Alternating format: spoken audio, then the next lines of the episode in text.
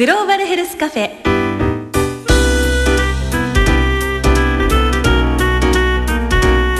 この番組は生きる力を共に作る NCGM 独立行政法人国立国際医療研究センターの協力でお送りします。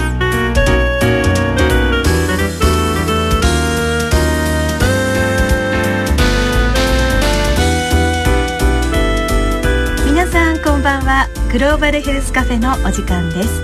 今晩のお相手の勝木陽子と言います。どうぞよろしくお願いします。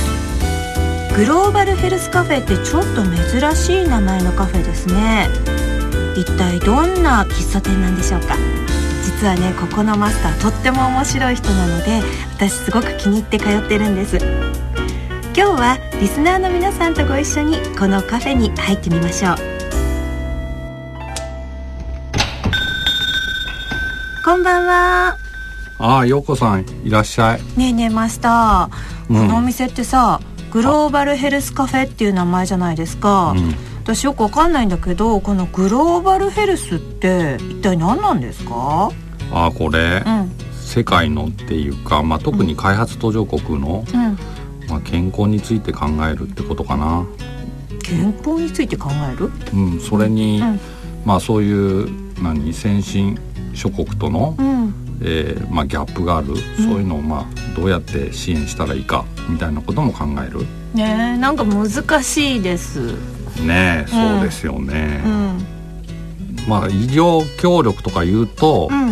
例えばお医者さんがいて。うんうんうん。なんか治療するっていうようなイメージが強いかもしれないけど、うん。まあ必ずしもそれだけじゃなくて、うん。保健医療システムを強化するみたいな、うんシステムわかんないよね。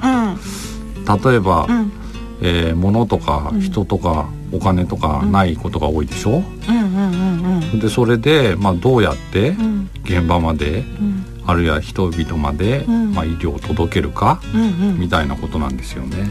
あそういった全部のことを考えることがグローバルヘルス？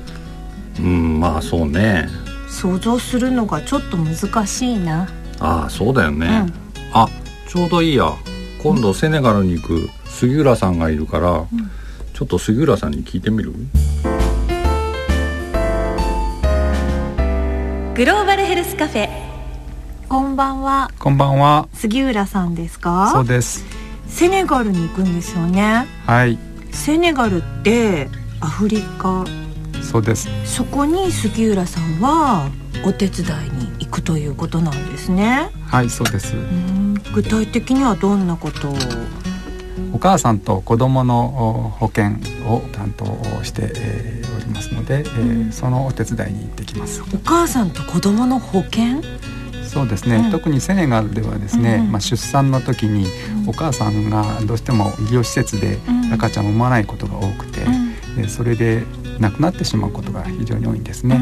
日本でしたらお産があっても、そこで何か大変なことが起きるとしても、まあ、病院であればあ対処できるんですけども、うん。セネガルの場合はうん。だいたい半分ぐらいの人が、ん。あ医療施設でえーお産をするんですけども、まあ、残りの半分の人はですねやはり自宅で産んだり、あるいはそういう正式なあの助産のお資格がなくてですね、うん。それで介助も十分でないところで産んでる、えーそういう状況にありますので。うん。やはりお母さんが出産する時に亡くなることが非常に多いんですね。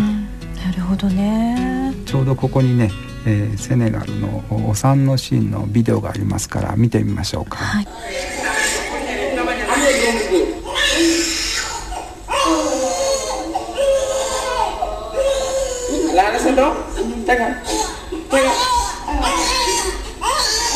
まさにこれ赤ちゃんが生まれた瞬間のビデオですよね、はい命が生まれた時ですね感動しますけれども、これは病院ですか?そうですね。あの病院というかあの医療施設なんですけどもあのまだこういうところで産むことができるこの人は、あの本当に幸せですね。あの先ほどお話したように、半数以上の人が、あのこういうところで産めないですし、そしてまたこの見ていただくと分かるんですけども、あの分娩台に乗っていないんですね。なんか床の上に何かを敷いて、はい、あのマットを敷いて、うん。あのこれはちょっと貧しいからといういやことこれはですね、あのこのお母さんがこういうところで、えー、産みたいということを希望されて私たちそれをあのフリースタイル分娩と呼んでるんですけども、あのやはりお産というのは女性にとって非常に大事なあのイベントですから、あの新しい命が生まれそして家族があの作られる。その時にですねあの分娩台のようなところでずっとこう何か点滴を受けてそれで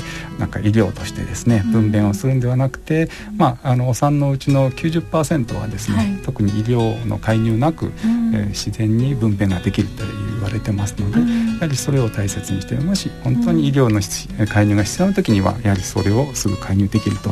そうなるとどうしても医療施設で、えー、お産をするということが必要になってきてですね。ちょうど今回のこの方の場合は、そういうふうにこちらに、えー、医療施設、まあ、保健センターって呼んでるんですけども、そこへ来てあのちょうど生まれるそのシーンを私たちが見ることができました。まだあのこういった施設で産むっていうことはセネガルでは少ないということなんですね。そうですね。都市部と地方部とはだいぶ違うんですけども、うん、やはりもう田舎に行けば行くほど、うん、あのこういう医療施設で産むということが少ないですね。なぜなんでしょうか？そうですね。これにはいろんな理由があるんですけども、うん、まあ一つはやはりその医療施設にまず行くというその足が十分でない。そして車がないそうですね。車とかですね、ないですし、はい。まあ実際ここのビデオを撮ったところはですね、車というよりもまだ馬車が走ってる。そういうところですから馬車に乗って日常の生活しているところでしたじゃあいよいよ生まれるって時も馬車に乗ってくるという感じそうですね。ですからなるべくそういう馬車に乗らないように、まあ、まだタクシーも走っていますので、はい、あのそういう保健スタッフの人があの妊娠をしたらですね、うん、あのまずやることはお金を貯めること、うん、これはどうしてもお産の時にですね、うん、どうしてもお金がかかってしまう、そういうトランスポーテーション、あの何かにもお金かかりますし、うん、そしてタクシーの運転手の番号を控えるようにと。そうすると何かあった時にはあのそこで連絡して、うん、えー、タクシーでちゃんと連れて行ってもらえるようにとかですね、うん、そういうことを指導してますね。なんかそういった指導とかも日本だとすごく、まあ、自治体からのお知らせだけじゃじゃなくて本とか雑誌とかいっぱいあるじゃないですか。そういうのもあんまりセネガルにはまだないという形なんですね。そうですね。あのセネガルではですねまだ女性が60%ほど教育をきっちり受けていないというデータがあってですね、まあ、ですから文字が読めないですね。例えばこのビデオの地域でしたらもう言葉が違うわけですね。それぞれの部族の言葉があってですね。医療施設にたどり着いてもそこのスタッフとですね、え話をするということにもすでに障害があってですね。そこを、まあ、あの間を取り持つマトロンという人がいるんですけどもその人を介してお産をするとかですね。そういうことでやはりどうしても言葉の問題、うん、そしてこう移動する時の問題、うん、そしてもう一つはいつ行かないといけないか、うん、それを判断することがなかなか難しいですね。なるほどということはただ単にそのお医者さんが行ってその医療を充実させるというだけではなくてもう教育とか文化とかいろいろなことが必要になってくる。そうですね。それがこの仕事の一番あの面白いところでもあり、まあ、難しいところでもあります。なるほどね。杉浦さんはセネガルにはどのぐらいの期間行くんですか？はい私は一応2年間の予定で行くことにしております。2年間でどんなお仕事をされるんでしょう？そうですね。私たちの仕事は何か私たちが技術を持ってこれを何かやるというよりはですね、うん、あの相手の人たち例えばこのセネガルの保健省をってって、うん、そこの母子保健課の人たちその人たちと一緒になって仕事をします、うん、えー、それぞれの国にはそれぞれの方針がありますので、それに対して私たちがどのようなサポートができるかということであのセネガルの方に行ってその人たちと一緒に仕事をすることになります。うんなるほどね。えぜひ気をつけて行ってきてくださいね。ありがとうございます。グローバルヘルスカフェ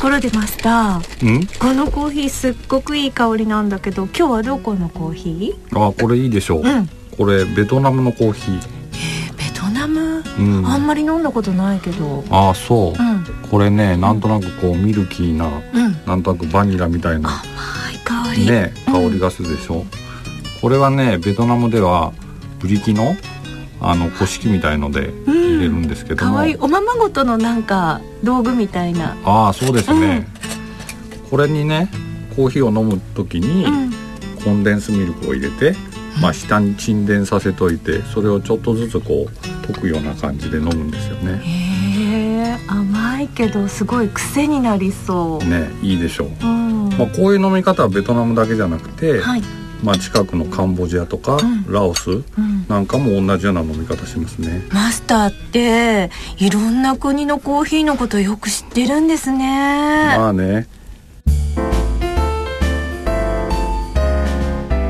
グローバルヘルスカフェ。ねえねえマスター。え？グローバルヘルスのグローバルってさっきは途上国っていうふうに言ってたけれどもこれ日本とかも入るの？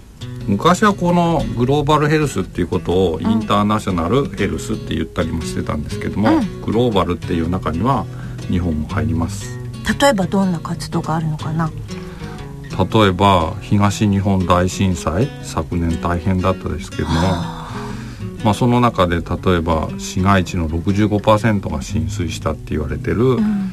まあ、宮城県の東松島市なんかでも支援をしてるんだけれども、うん杉浦さんたちはちょうどそこでやってて、うんまあ、海外での経験が役立ったって言ってるからちょっと杉浦さんに聞いてみましょうか。えー、もうすごく海外行ったり国内行ったり忙しいですよね。杉浦さんは東松島にも行ったんですか？あそうです。今回やはり大きな地震でしたので、うん。あの本当はアフリカに行く予定だったんですけども、うんうん。急遽変更して東松島の方に行くようになりました。なんか直後にも入ってそうですね。直後はやはりあの医療のチームが入ってですね。でもうその後私たち国際協力の経験を持った人間がですね東松島市というちょうど宮城県の仙台市から北東に40キロぐらい離れたあの日本三大系の松島の東にあたりますけれどもそこに支援を開始をして今でもまだ続けております。そこで杉浦さんたちのその国際協力局の人たちはどんな活動をしているんですか？その頃避難所が最初、うん。おたくさんできてましたので、やはりそこの避難所のあの人々の巡回して検診をしたり、うん。あるいはその診察をしたりとかですね、あとはそれが徐々に仮設住宅の方に移りましたので、仮設住宅の人々の健康をどういうふうに守るかというのをあの現場の東松島市の、うん。えー保健師さんたちはいとともにですね、うん。まあ、彼女たちが中心となって動いて、そこに私たちはあのサポートをするということで、えーずっと仕事をしてきました。なるほど。つまりセネガルと一緒で現場で働く人たちが主役。そうですね。もっといろんなお話聞きたいな。杉浦さんどうしたらいい？あ私たちあのう国立国際医療研究センターはホームページを持ってますので、うん。あのそこをアクセスしていただければあいろんな話が出てると思います。ありがとう。じゃあ早速チェックしてみたいなって思いますマスタはい。ーいろんなお話聞くことができてすっごい楽しかったけど、うん。そろそろ帰るね。ああそう。うんまた話聞かせてください。はい。またぜひ来てください。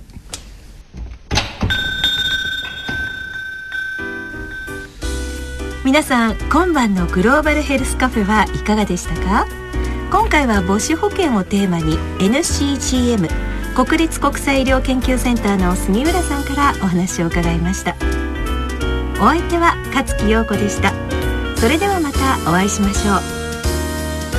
この番組は生きる力を共に作る NCGM 独立行政法人国立国際医療研究センターの協力でお送りします。